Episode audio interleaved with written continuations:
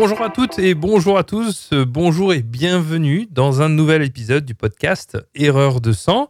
Et euh, bah, je suis de retour après, euh, après un épisode où Jean-Rémy était, était sans moi et je sais que je lui, je lui ai manqué. Euh, bah, en parlant de Jean-Rémy d'ailleurs, bonjour Jean-Rémy. Tu m'as manqué Ah oui, peut-être un peu, ouais. Ouais, si, quand Ouais, même. et tu, tu m'as cité dans l'épisode où je n'y étais pas, ça m'a beaucoup touché. et, donc Mais bien sûr, évidemment. voilà, voilà. Alors comment vas-tu? Évidemment. Mais ça va très bien. On est, euh, on est heureux de se retrouver euh, pour un, un nouvel épisode passionnant. Et euh, voilà, ça fait plaisir de, de, de t'entendre, de te voir, puisqu'on est en vidéo. Faudra peut-être, on, on essaiera dans, dans le futur de faire un épisode vidéo sur YouTube. Ah c'est très sympa. faudra que tu changes ton background par contre. hein. Ouais, bah c'est ça. Ouais. Non, il y a du travail. Il y a du travail. Puis c'est pas juste le, le fond d'écran que je dois changer. C'est aussi un peu de chirurgie esthétique. Et, et ta barbe aussi. Ah, mais là, hey, n'attaque pas la barbe. On n'attaque pas la barbe. Euh, Respect. Alors, de- de- la bah, d'ailleurs, on, on- on pourrait juste mentionner que euh, en novembre, c'était Movember, hein, qui est, qui est, euh, d'ailleurs un, un topic très important, mais c'est pas le topic d'aujourd'hui. Mais c'est vrai qu'on pourrait en, en parler une, une prochaine fois. C'est quoi le topic d'aujourd'hui, Jean-Rémy?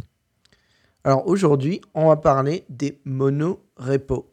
Alors, monorepo, nono le robot, on ne sait pas du tout ce que ça veut dire, Mono donc euh, on, va, on va découvrir tout ça aujourd'hui. Le Nono le robot, ça, ça- ça me rappelle des choses. Euh, Ah oui, ça c'est- une référence pour les anciens, ça. euh, pour, voilà. les, pour les vieux ou pour les jeunes? Ouais, pour les c'est vieux. Pour les vieux. C'est vraiment vieux. Alors oui, les, Enfin- les mono, monorepo, les monorepos. Voilà. euh, Alors, mono, un seul, repo, repository, et non pas suppository. Euh, je suis à fond ce Ah soir. oui, non, mais je vois ça, hein. l'humour pourri. je vois euh, ça, je vraiment- vois ça. Alors, Voilà, donc monorepo, donc effectivement, euh, un seul euh, repository. Donc, on parle bien de repository comme euh, bah, sur Git hein, ou Et voilà. GitHub ou ce genre de choses-là. Alors, euh, selon toi, parce que c'est quoi un monorepo C'est c'est quoi que tu, tu- c'est quoi ta définition? Si tu en Alors, as une. J'ai une compréhension assez, euh, faible de, ce que c'est qu'un monorepo. Donc, c'est pour ça que je suis là pour te poser quelques questions sur le sujet. Ma vision des choses, c'est que c'est un petit peu le, compromis entre euh, avoir un gros euh, repository avec tout le code et un truc énorme qui serait plutôt monolithique et avoir plein de petits projets qui soient connectés les uns aux autres de manière assez euh, inflexible et où euh, la coordination entre les projets et les, et les- les bases de code devient ingérable. Est-ce que j'ai bon? Ah bon, bah écoute, euh, à bientôt, hein, je te laisse. Voilà, à la prochaine. Non, c'est très très bien. C'est exactement ça. Et tu as cité les termes que, j'espérais que tu, tu cites, puisque tu as parlé de monolithe. Alors voilà, Euh, qu'est-ce que c'est un monolithe pour ceux qui... Alors, Alors déjà, on, on va peut-être remettre les choses un petit peu en contexte. On parle de gestion de version des codes, du code en fait, de, de savoir, d'être sûr que tout le monde travaille sur la même base de code et qu'on gère toutes les versions, etc. alors oui. Donc ça c'est important. Tout à fait. Voilà. Et un monolithe, qu'est-ce que c'est? Alors, je dirais même avant, avant de, de- de répondre à ta question, je parlerai de multi-repo. Parce qu'en fait, on a parlé de monorepo, un seul. Multi-repo, c'est ce que euh, on fait très souvent, euh, c'est-à-dire qu'on a plusieurs repositories.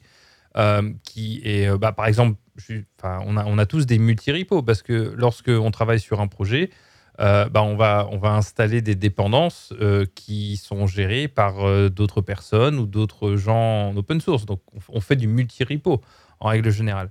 Donc, on va, parler du monorepo. Mais pour répondre à ta question, le monolithe, en fait, fait plus référence à un type d'architecture d'application. Et, ce qu'on va voir souvent, et c'est pas, c'est pas que les monolithes sont, sont bien ou pas bien, hein, c'est juste que ça correspond à un certain besoin dans un certain contexte. Et en fait, une, des grandes différences avec le monorepo qu'on va, qu'on va explorer un peu plus euh, davantage, c'est que le monolithe, lui, il euh, possède en fait tous les composants d'une application, que ce soit euh, le UI, que ce soit la, la base de données, etc. Mais ils sont tous ces Tout projets est placé au même endroit. tout est placé au même endroit, mais ils sont, ça qui forme une unité que, qui est indivisible.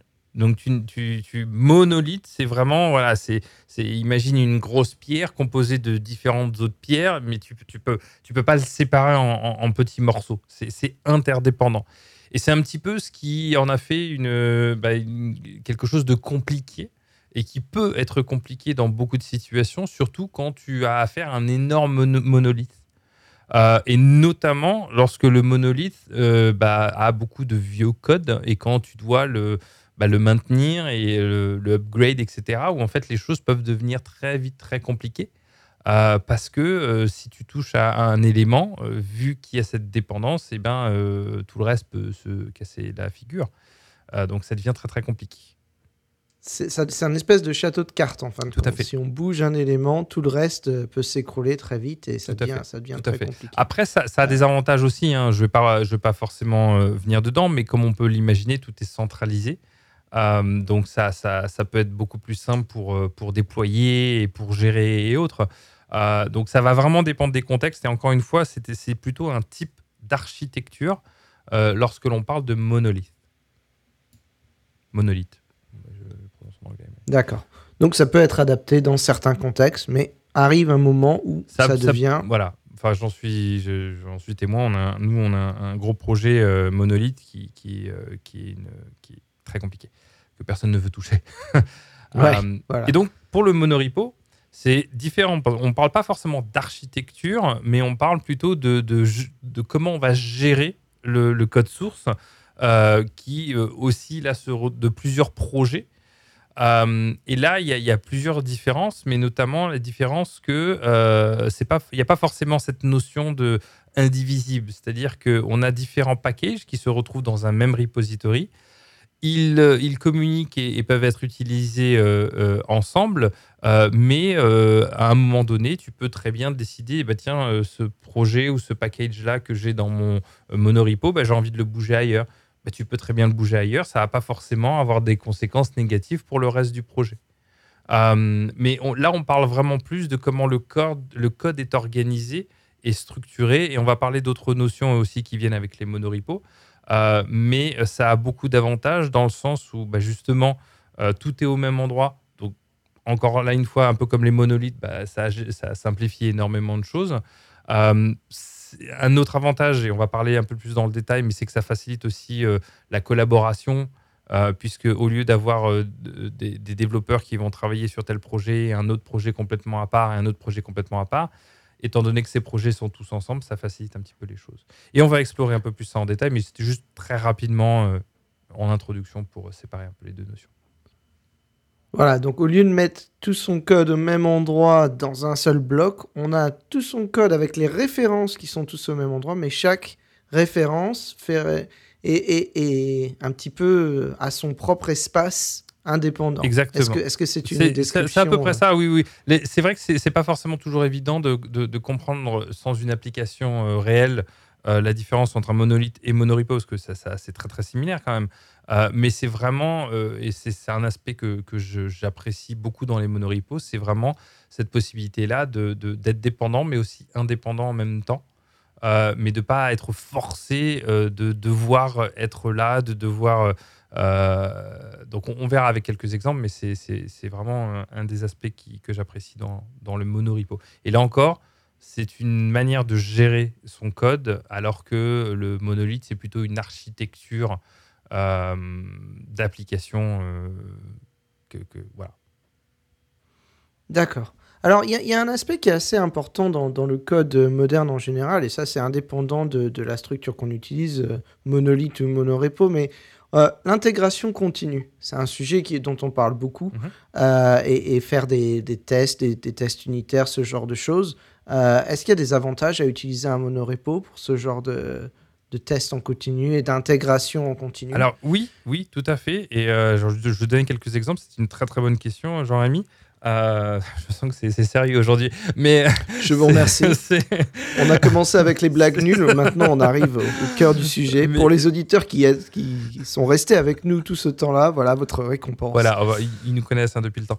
Euh, donc pour répondre à ta question, l'avantage que ça a, c'est que lorsque par exemple tu vas lancer des tests, les tests vont euh, tourner, si je puis dire comme ça, je turn, enfin je ne sais même pas en français ni en anglais comment on va expliquer ça, mais les tests vont, vont, vont run euh, sur tous les, euh, tous, les tous, les, tous les packages, tous les, tous, les, tous les projets qui sont dans, dans, ce monorepo.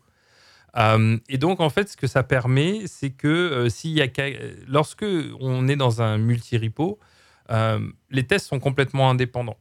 Et donc, le risque, c'est que les tests fonctionnent séparément. Mais lorsque tu, rassembles les, deux projets ou que tu installes les projets, bah, tu peux te retrouver éventuellement avec des erreurs. Le fait d'avoir l'ensemble des. J'utilise le, mot package, je pense que tout le monde va comprendre, mais le fait d'avoir tous les packages dans un seul repository, bah, ça fait qu'en fait, il y a, vu qu'il y a cette dépendance, quand tu vas tester, tu ne testes pas uniquement les repos et les packages, en, pas les repos, pardon, les packages en, en, isolement, mais tu vas tester l'ensemble euh, du projet. Et donc, s'il y a quelque chose qui, qui change ou qui diffère, euh, bah, tu vas pouvoir t'en rendre compte beaucoup plus facilement et beaucoup plus rapidement que si les projets sont complètement distincts et installés dans différents repos. Et, euh, ce que je dis là, euh, un exemple pour les tests, vaut pour, pour, pour tout le reste, en fait. On, verra un peu plus dans le détail, mais je ne sais pas si ça répond un petit peu à ta question. Non, ça répond parfaitement à ma question. Enfin, pour, pour différencier un, un multi-repo d'un monorepo, par contre, bon, bah, si on travaille sur un monolithe, c'est à peu près la même chose. Avec un monolithe, on fait tourner tous les, tous les tests au même endroit. Euh, mais bon, après, le monolithe a d'autres problèmes euh, derrière. C'est ça, exactement. Donc, euh, c'est assez différent. et en, termes de, de, gestion des, des, versions, comment on, on s'assure que les... On a, on a différentes branches sur chaque partie du, du monorepo? Comment, comment ça fonctionne pour, pour coordonner tout ça? Très bonne question. Alors, une architecture, par exemple, juste pour euh, visuellement euh, euh, imaginer comment ça pourrait être, mais un monorepo, très, très souvent, on va avoir un, dossier qui va s'appeler apps, on va avoir un dossier qui va s'appeler packages. donc, c'est pour ça que j'ai utilisé ce terme. Et en fait, apps, très souvent, va contenir une application avec Next.js, React, Vite, ce que vous voulez même parfois une API. Une API. Euh, et package, ça va être euh, euh, un, package d'utilitaires, ça peut être des, ça peut être la, database également qui peut se retrouver ici, ça peut être les, différentes configurations pour ESLint, ce genre de choses-là, ça peut être votre librairie de composants. qui, qui seraient du coup des, projets complètement indépendants et, uniques en fait. Donc pour le, versioning, ce qui se passe, c'est que quand on est dans un monorepo, euh, en fait, ça ne nous importe pas et de, savoir quelle est la, version du repo. Euh, tu sais, quand tu installes quelque chose, tu spécifies, voilà, je veux telle version, telle version, telle version. Ce qui va se passer, c'est que dans les packages.json, euh, au lieu de spécifier je veux telle version, on va souvent mettre une astérix. Et cet astérix veut dire, en fait, bah, prends-moi la dernière version, peu importe laquelle c'est. Euh, parce que en fait, on, veut maintenir, tu vois, l'ensemble du monorepo toujours up to date, toujours à jour en fait. Euh, alors, ce qui se passe, c'est que admettons qu'on a un monorepo et on a une librairie de composants. Mais imaginons que cette librairie de composants, elle, elle est utilisée par un autre projet qui lui n'est pas un monorepo et qu'on, pour le moment, ne veut pas importer cet autre projet. Eh bien, il y a, un outil euh, qui est recommandé euh, qui s'appelle Change Set. Donc, c'est un outil qui permet en fait euh, de, simplifier le versioning de tous les, euh, tous les packages que tu vas avoir.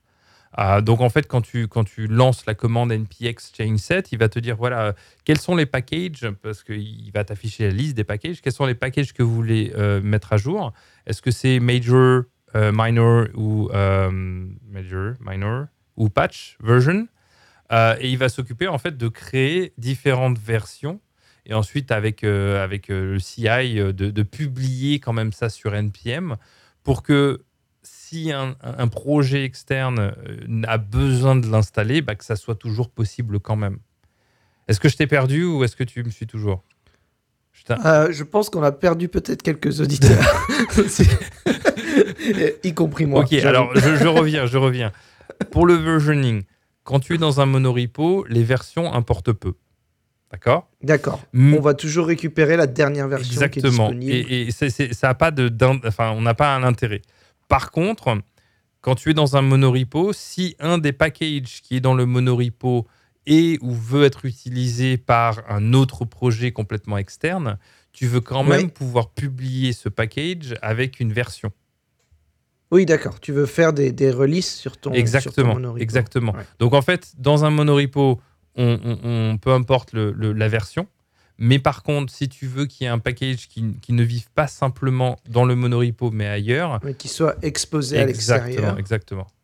Donc j'ai dit ça, euh, dit ça beaucoup peut... plus simplement que tout à l'heure en fait. D'accord, non, non, mais très bien. Là, voilà, c'est très clair. Désolé. Maintenant, je, je, comprends très bien. Donc, on peut avoir au sein d'un même monorepo, on peut avoir des, des packages et chaque package aura une, une série de versions qu'on pourra exposer Exactement. à l'extérieur et que les gens Exactement. extérieurs pourront utiliser Exactement. comme un package. Alors, c'est pas, pas obligatoire, mais tout va, tout va dépendre. Mais nous, par exemple, dans, dans, dans notre situation, on a, euh, on a un projet qui utilise le, la librairie de composants et qui n'est pas prêt à être migré sur le monorepo. Donc, du coup, on a toujours besoin de créer une release euh, pour la librairie de composants pour qu'elle puisse être utilisée à l'extérieur. D'accord. Ok. Donc ça, c'est vrai que ça permet d'avoir une flexibilité dans le code. Et c'est vrai que là, pour, pour le coup, euh, si on a un monolithe, c'est impossible de travailler euh, de cette façon. Oui, parce qu'il parce qu'il sera imbriqué avec le reste et il ne pourra pas forcément être extrait pour être utilisé par un autre projet. Donc, Tout à fait. Exactement. Alors, bon, on, on a discuté de, de, pas mal d'avantages du, du monorepo. Euh, Est-ce qu'il y a d'autres bénéfices euh, en tant que, développeur, en tant qu'équipe de développeurs à utiliser cette approche-là? Bah, tu, as utilisé le terme qu'il faut, c'est équipe. Euh, être dans un monorepo, en fait, ça a l'avantage de euh, que tout n'est, n'as plus l'obligation de tout, avoir dans un seul projet, en fait. Euh, tu peux diviser ton application, que ce soit en termes de, de fonctions utils, que ce soit vis-à-vis de pages, vis-à-vis de configuration, tout ce que tu veux. Tu peux créer un nouveau package pour euh, un peu séparer le, le, code et l'avoir de manière, manière, plus organisée. Mais l'avantage que ça a dans des équipes, c'est que du coup, tu imagines bien que tu peux donner la, la, la responsabilité à différentes équipes de gérer différents folders dans le même monorepo. Donc l'avantage voilà. que ça, c'est que tu peux bah, donner des différentes responsabilités euh, et euh, tout en permettant que lorsque tu vas créer un nouveau, une nouvelle pull request, euh, bah, toutes, toutes, les personnes vont quand même le voir. Alors que si ton projet était complètement séparé, les, seules les personnes travaillant dans ce projet peuvent voir le changement. Peuvent voir le changement. Donc imaginons théoriquement qu'on ait quelqu'un qui travaille sur l'application serveur et qu'on ait aussi une autre équipe qui travaille sur euh, l'interface euh, mobile. Mm -hmm. Et ben, on peut voir l'impact du code euh, serveur sur le mobile et vice versa. Et donc, ça, oblige une interaction entre des équipes qui, dans d'autres contextes, ne se parleraient pas forcément. Exactement. Et pour reprendre ton exemple, qui est un très bon exemple, tu comprends bien que si, si au début tu as deux applications, l'une client, l'autre serveur, qu'est-ce que tu dois faire pour, euh, pour faire tes changements? Bah, tu, tu, crées un PR sur ton application serveur, tu déploies, ensuite tu vas sur l'application client, tu mets à jour ta version et tu testes si tout se passe bien. Ouais, c'est beaucoup de travail. C'est beaucoup de travail. Mais tu comprends bien que dans le cas d'un monorepo, ce qui va se passer, c'est que tu vas faire tes changements côté serveur, tu fais tes changements côté client, tu écris tes tests et au final, tu as un seul PR qui va contenir. Qui intègre tout. Qui intègre tout. Donc, je pense que là, tu commences à voir, si je pense que tu le voyais déjà, mais pour nos auditeurs, je pense que vous commencez à voir à quel point ça peut permettre de sauver énormément de temps et, et de s'assurer aussi bah, que tout fonctionne. Euh, parce que je pense que c'était déjà arrivé éventuellement. Tu fais des changements du côté serveur, tu vas sur le client et tu dis Ah zut, j'ai oublié quelque chose. Et là, tu retournes sur l'application côté serveur, tu refais les changements et vice versa. Le, le, ouais, le... Ça fait des workflows très compliqués. C'est ça. Hein. Le va-et-vient peut, peut, prendre énormément de temps. Alors que dans un monorepo, bah justement, tu, tu, élimines tout ce, tout ce va-et-vient. Ok, donc euh, voilà, on voit, on voit les avantages de, de mettre euh, tout ça en œuvre. Est-ce qu'il y a d'autres euh, bénéfices dont on peut parler Pour un, un, un, développeur individuel, est-ce que ça a un intérêt quand je, suis un enfin, je travaille au sein, au sein d'un projet Est-ce que ça... Alors, très bonne question. Tu as des, des très bonnes questions aujourd'hui, Jean-Rémy. Ah, mais je, je, suis, je suis tout feu tout flamme ce soir. Waouh Incroyable. Euh, non, et pour nos auditeurs, ça n'a pas été préparé ces questions-là, donc je rassure parce qu'ils pourraient se dire ouais non, c'est non non. Euh, c'est pas scripté. Nous, on, nous, on y va au talent. Donc, alors c'est une très intéressante question, parce que c'est une question que je me suis posée moi-même. Moi, il faut savoir que depuis que je me suis familiarisé avec les monoripos, la majorité de mes projets perso, je vais direct euh, à utiliser un monorepo. Et pour, pour une raison, enfin plusieurs raisons, mais une, alors que je suis tout seul hein, sur ces projets-là, c'est que ça me force d'une certaine manière à, à, réfléchir la manière dont je vais organiser et structurer mon code pour le rendre flexible et pour lui permettre d'évoluer euh, facilement. Alors, ce n'est pas une obligation, euh, mais moi, c'est un peu devenu une deuxième nature, mais c'est surtout que ça me permet, euh, imaginons que je construis une application avec Next.js ou autre. Au lieu de mettre toutes mes fonctions au même endroit dans l'application elle-même, euh, des configurations dans l'application elle-même. Eh bien, je les sépare euh, dans des packages. L'avantage que ça me donne, c'est que c'est pas uniquement, je fais pas ça uniquement pour ce projet en question.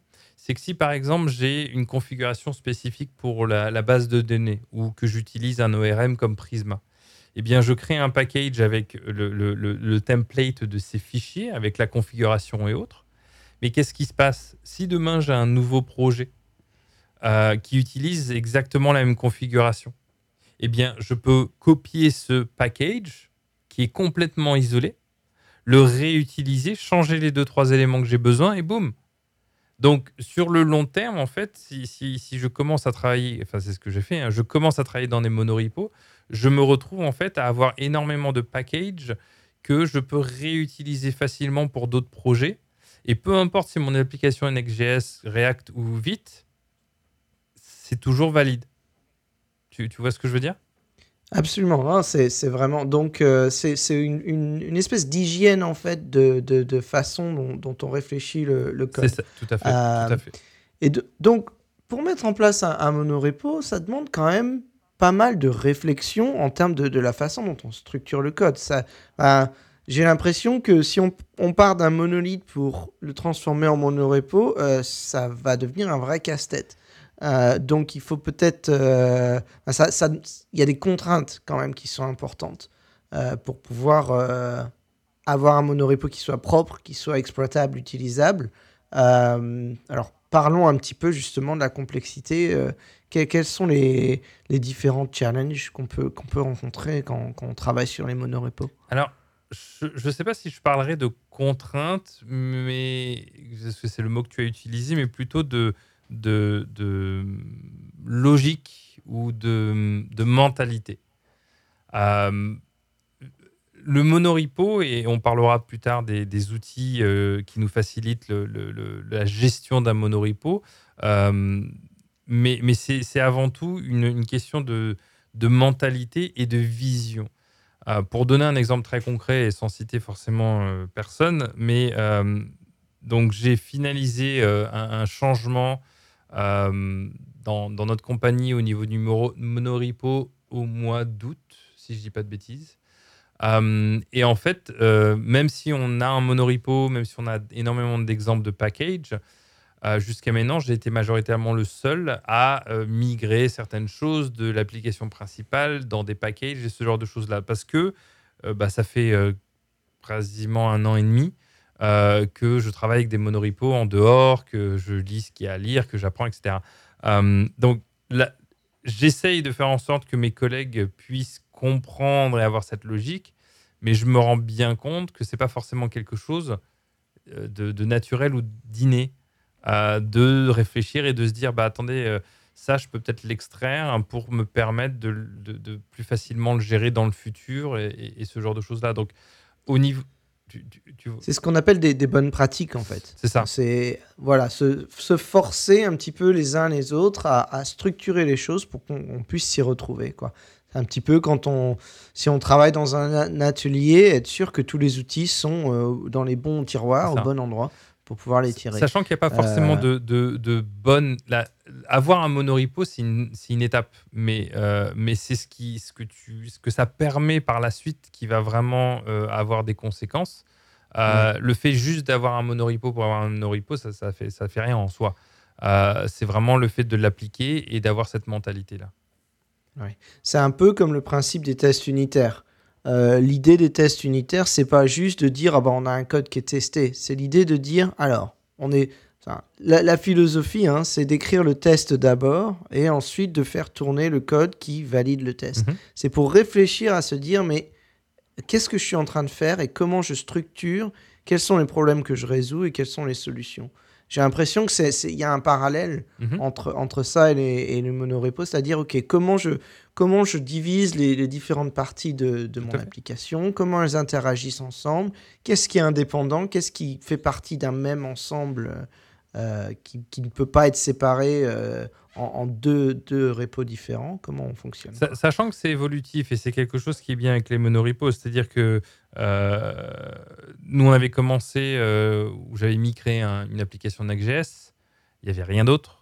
Ensuite, ça a été ramené certains packages qui étaient dans un autre repo dans le monorepo.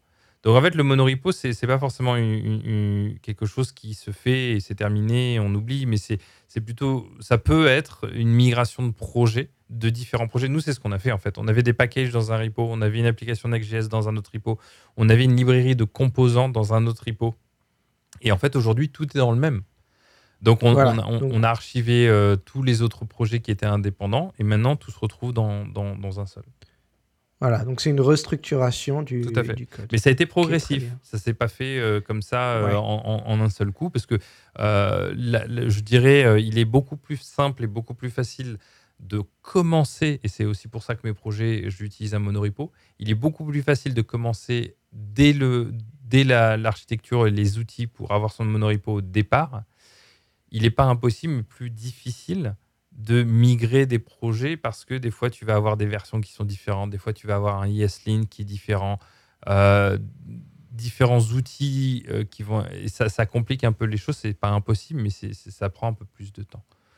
Ouais, tout à fait. Bah, c'est le, parallèle, encore une fois, avec le, le, développement euh, basé sur les tests unitaires.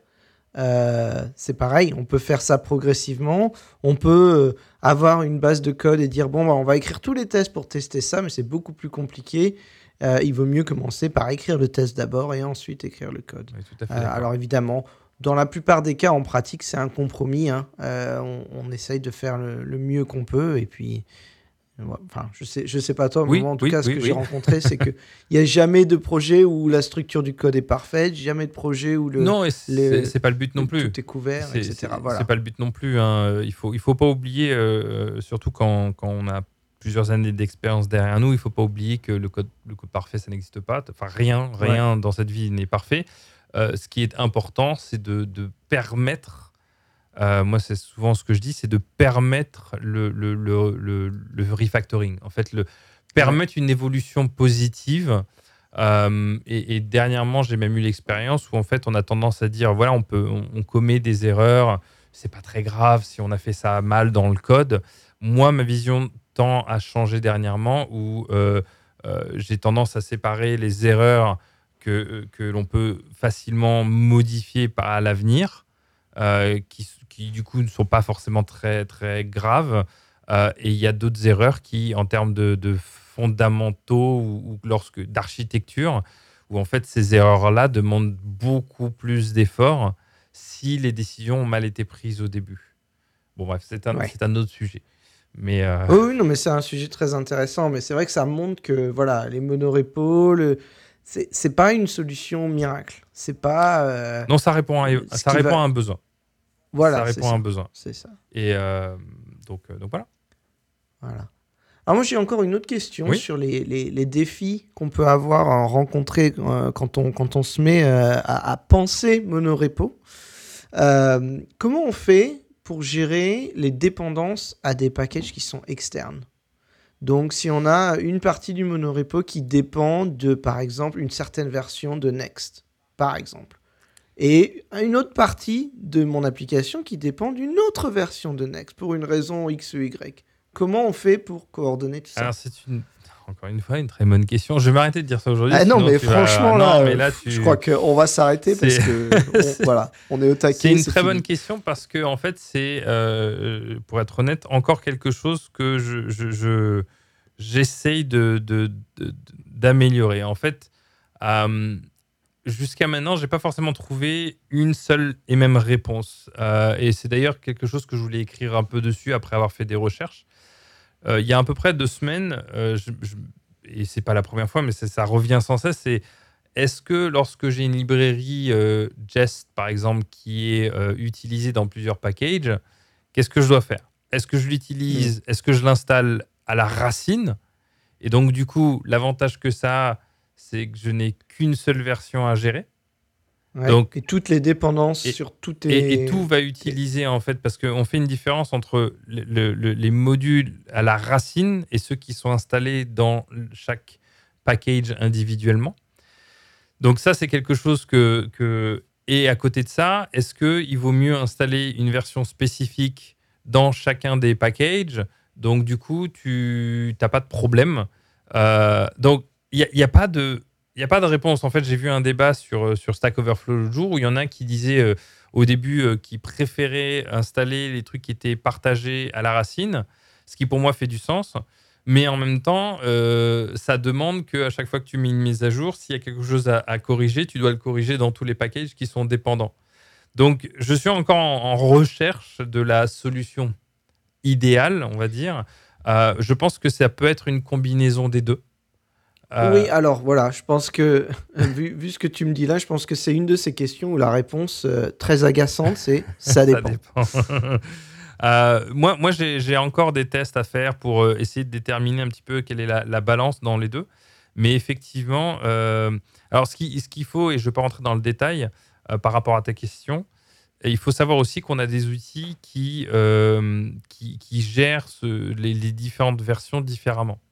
Et sans rentrer dans le détail, mais que vous utilisiez NPM Yarn euh, ou PNPN, PNPM ou même Bun, qui est le dernier qui est sorti, ils, ont, ils, peuvent avoir des différences dans la manière dont ils vont gérer le placement de l'installation des dépendances. Et alors, sans rentrer dans le détail, juste pour que tu saches, euh, Jean-Ami, euh, tu vois le package euh, .lock qui, qui, qui, se... Le fichier package.lock, voilà. oui. Eh bien, dans un monorepo, en fait, tu n'en as qu'un seul.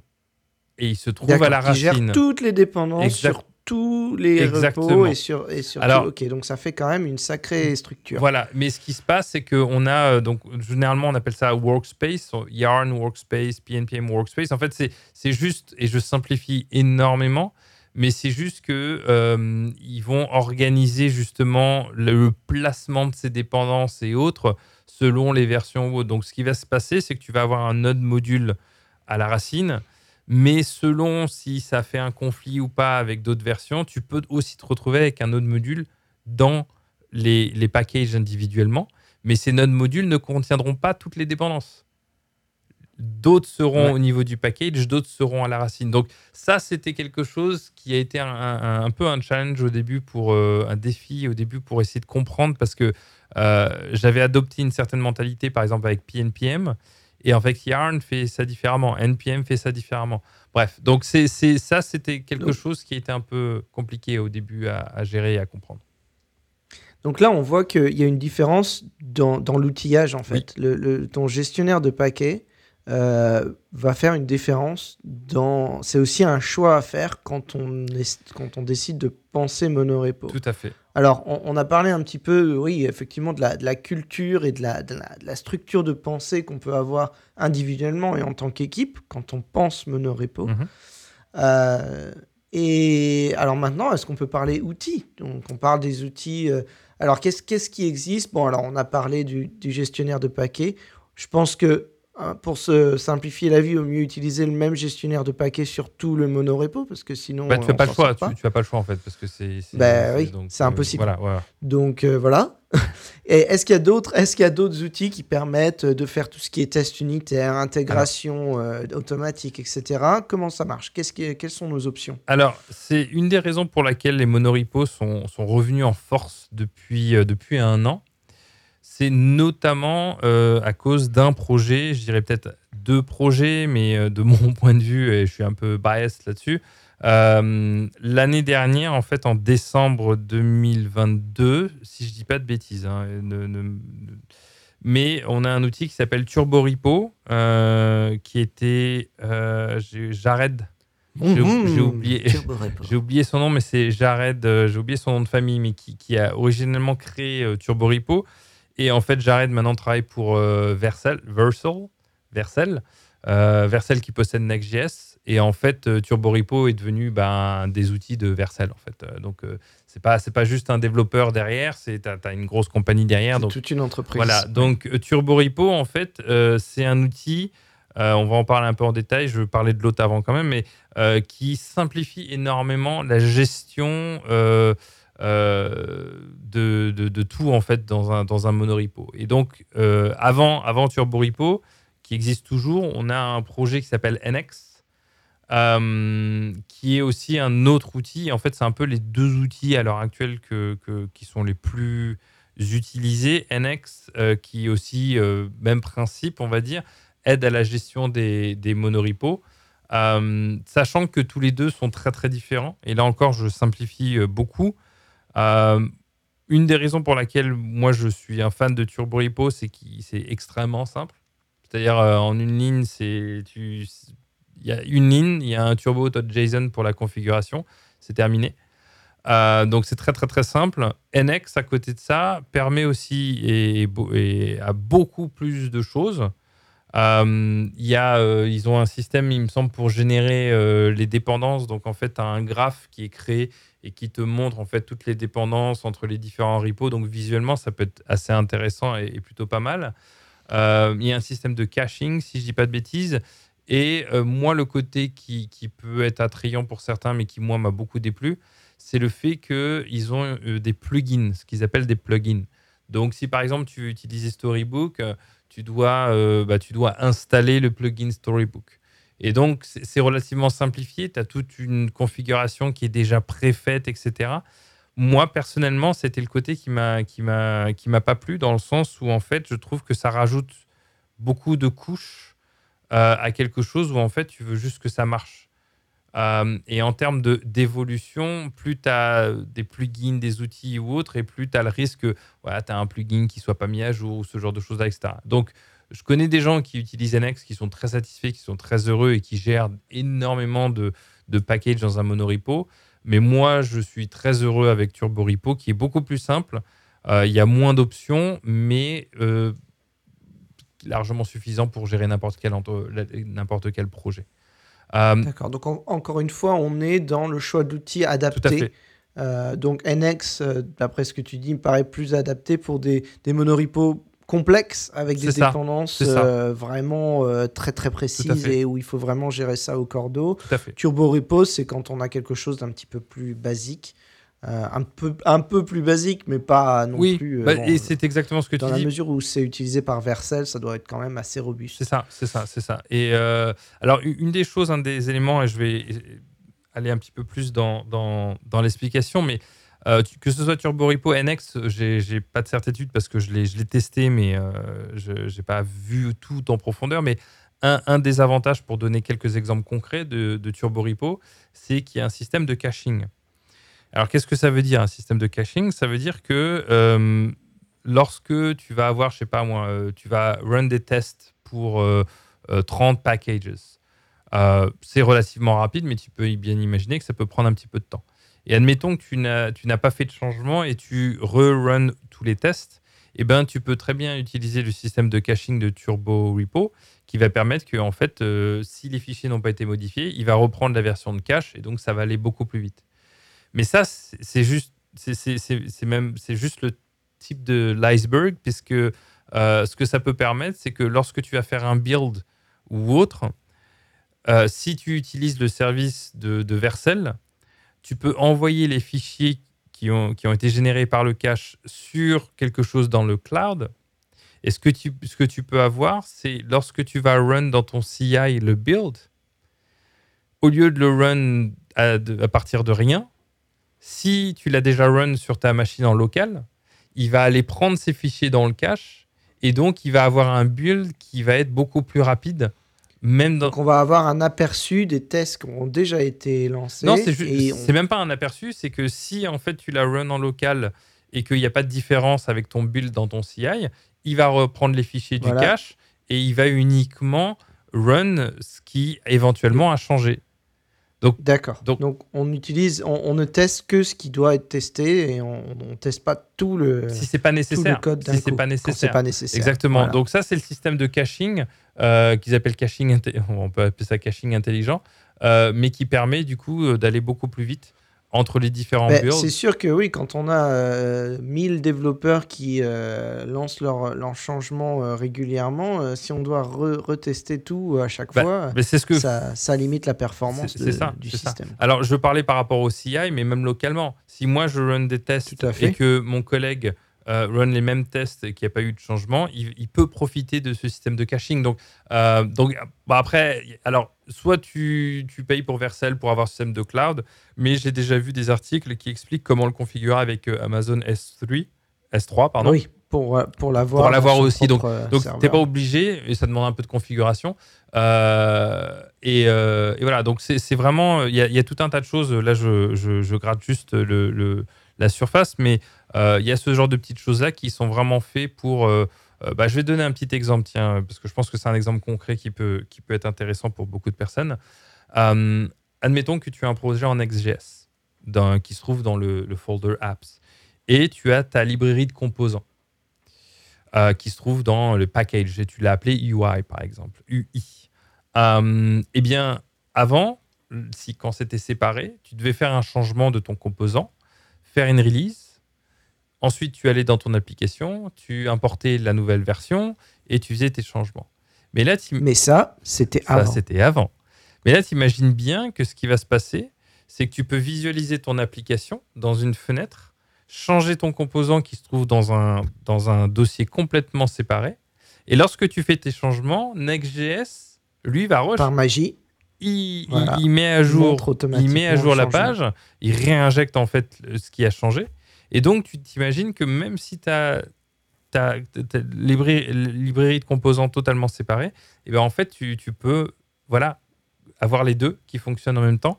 Et, ça, ça c'est une des choses qui a euh, boosté, si tu me permets le, terme, énormément la productivité et la rapidité de, de, de mon équipe. Voilà, donc on a, on a vraiment là, euh, on, arrive à des performances euh, à la fois en termes de développement pour, pour soi un développement et puis pour, pour permettre de, de, faire des tests euh, très rapidement et de, de, déployer son code de manière propre avec d'avoir confiance dans son code en utilisant les monorepos. Alors voilà, c'est tout un travail, c'est toute une exploration, un vaste univers dont on a touché uniquement la surface aujourd'hui. Parce que je pense qu'il y, a beaucoup d'outils, beaucoup de, bonnes pratiques à, explorer. Euh, est-ce que tu en recommandes euh, des ressources en ligne pour s'y mettre euh, Alors, il y a un site, alors je sais plus, ça s'appelle Monorepo, mais je sais plus le, le, nom de l'extension. mais c'est un site qui, qui, est un peu biased parce que ça a été fait par l'équipe de NX. Euh, oui, évidemment. Voilà, mais bon, ça explique quand même pour les monoripos. Euh, non, il n'y a, y a rien de particulier. Il y a, y a, des vidéos sur YouTube. Euh, le, vraiment, le site qui me vient en tête, c'est celui-là qui s'appelle Monoripo. mais oui, il y, y, a beaucoup d'articles, il y, a beaucoup de gens qui traitent, surtout depuis, bah, depuis la fin de l'année dernière.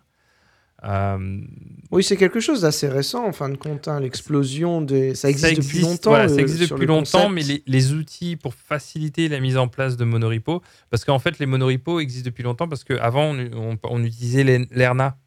L'ERNA, pour ceux, l'ERNA, qui, pour ceux qui, qui, ont entendu parler, en fait, c'est un outil qui, bah, qui permet euh, de gérer des monorepos. Le problème qui s'est passé, et c'est vrai que j'ai oublié d'en parler, c'est que l'ERNA, ils ont arrêté le développement, je crois que c'était l'année dernière. Euh, donc en fait, euh, avant, c'était les projets monorepo euh, front-end étaient majoritairement utilisés Lerna, mais Lerna est mort.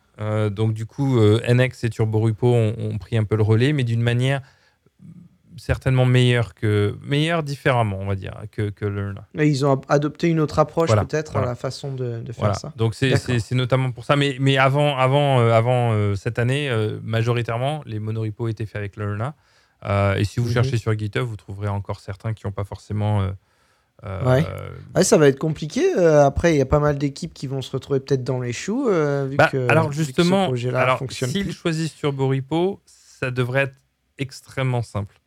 Ah oui, parce qu'ils ont prévu. non, parce que la configuration de Turbo Repo, c'est l'ERNA, c'était pareil. L'ERNA, c'était un fichier, si je dis pas de bêtises, c'était lerna.json pour la configuration. Et en fait, Turbo, Turbo Repo, c'est le même principe. C'est un fichier que tu as de configuration et, et c'est parti. Quoi. Donc la transition devrait pas être très très très compliquée. plus compliqué si tu passes sur NX par contre. Euh, ouais. Euh, D'accord. NX qui est vraiment euh, l'application monorepo pour, pour les pros, pour les gens qui savent ce qu'ils ah, veulent. Merci, tu, tu, dis que tu es un amateur maintenant Il y a des témoins, hein. il y a des témoins. voilà, et donc bon, on a, on a donc ces, ces deux options actuellement avec NX, Turbo Repo. tes prédictions pour l'avenir du, du monorepo en général, qu'est-ce que tu penses qui va arriver dans la, dans la communauté euh, euh, Quelles entreprises vont, vont à part Vercel, euh, vont bah, mener un petit peu ce, ce, cette nouvelle mode? C'est pas une mode, on va dire, mais cette nouvelle tendance du développement. Je, je, je vois plus de, de, de positif dans, dans l'utilisation de Moripo que de négatif. Je ne vois pas forcément beaucoup de Donc tu penses que ça va se développer de plus en plus Je pense que ça va se développer parce que ça fait du sens et ça check, ça, ça coche plusieurs, euh, plusieurs euh, cases à cocher. ça fait bizarre de le dire en français. Euh, parce que, voilà, ça, ça, la clé en fait de tout ça, peut-être la difficulté pour les monoripos, c'est ça demande une, communication permanente et un échange une permanent. Discipline. Et une communication entre les différentes équipes. Je pense que c'est c'est une des choses qui peut ralentir certaines entreprises de mettre ça en place. parce que si vous avez des équipes un peu éparpillées partout, ça peut rendre les choses peut-être un peu plus compliquées. Donc, encore une fois, comme toute solution technique, ça dépend du contexte. Euh, je pense que et de la culture. de la culture. Moi, je pense que ça va continuer. Euh, Turbo Repo, je pense qu'ils vont rajouter des fonctionnalités tout en le gardant quand même relativement beaucoup plus simple que NX. Euh, il y a d'autres outils en complément de Turbo Repo comme TurboPack, qui est censé être un remplacement de, de Webpack, mais en Rust.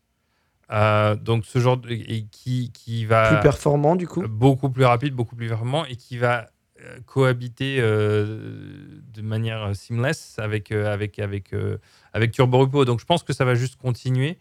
Et je pense aussi au niveau des pratiques qu'on va avoir beaucoup plus d'exemples de ce que l'on n'avait pas forcément l'année dernière euh, de comment bien structurer son code, les avantages, etc. J'en vois déjà beaucoup, mais je pense que ça va continuer. Donc je ne vois pas comment les monoripos vont, vont, vont disparaître, bien au contraire. Euh, moi, je ne me vois pas revenir en arrière euh, en voyant tous les avantages que, que ça apporte.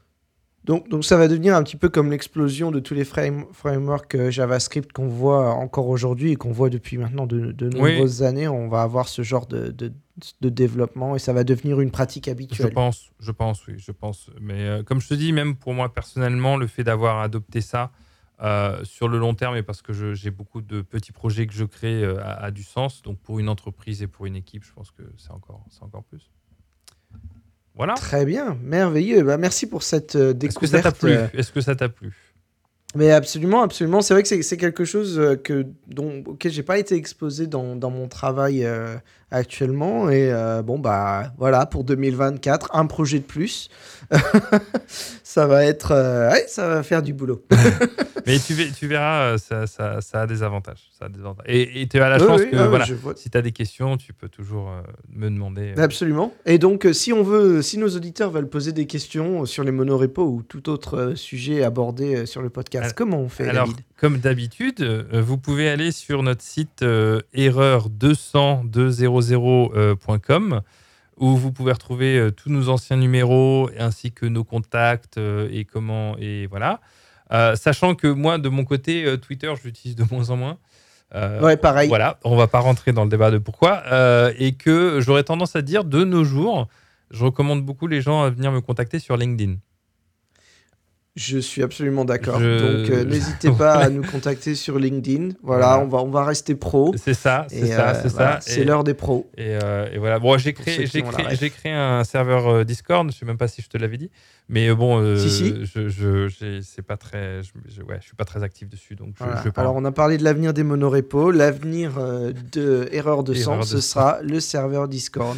Donc on espère que vous viendrez nous rejoindre euh, très nombreux et qu'on ne sera pas juste tous les deux sur notre petit serveur euh, C'est ça, à c'est discuter. ça, à discuter, euh, voilà. Parce que ça risque de dégénérer très vite si vous nous sûr. laissez. euh, c'est sûr.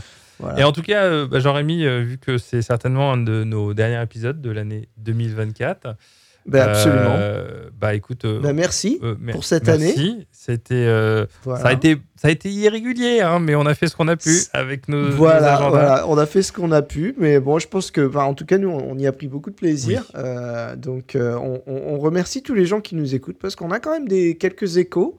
On a des gens qui nous contactent, on a quelques, on voit sur les, les statistiques qu'il y a quelques gens qui écoutent quand même. Donc, Ouais, donc ça fait plaisir. hein. Voilà, c'est bon, c'est ma mère, euh, mes frères, mes voilà. mes neveux, Euh, mais euh, ma nièce de 3 ans. Je vais forcer à écouter. hein, voilà, c'est comme ça. Bon, en, tout, en tout cas, oui, sur cette note, on, vous remercie tous d'être d'être fidèles et, et de, de nous partager aussi de temps en temps vos histoires et, et vos commentaires. On espère en tout cas que 2024 sera une année où on va se retrouver de nouveau. Euh, Mais absolument, et, euh, avec grand et, plaisir. euh, Et, découvrir de nouveaux sujets autour euh, du développement web et, de tout ce qu'il y a autour aussi. Voilà, dans de nouvelles aventures. De nouvelles Et- aventures. Jean-Rémy, merci beaucoup. Bah, David, euh, à la prochaine. À très vite. chers auditeurs, à très bientôt. Bonne fête de fin d'année. Bonne fête de fin d'année.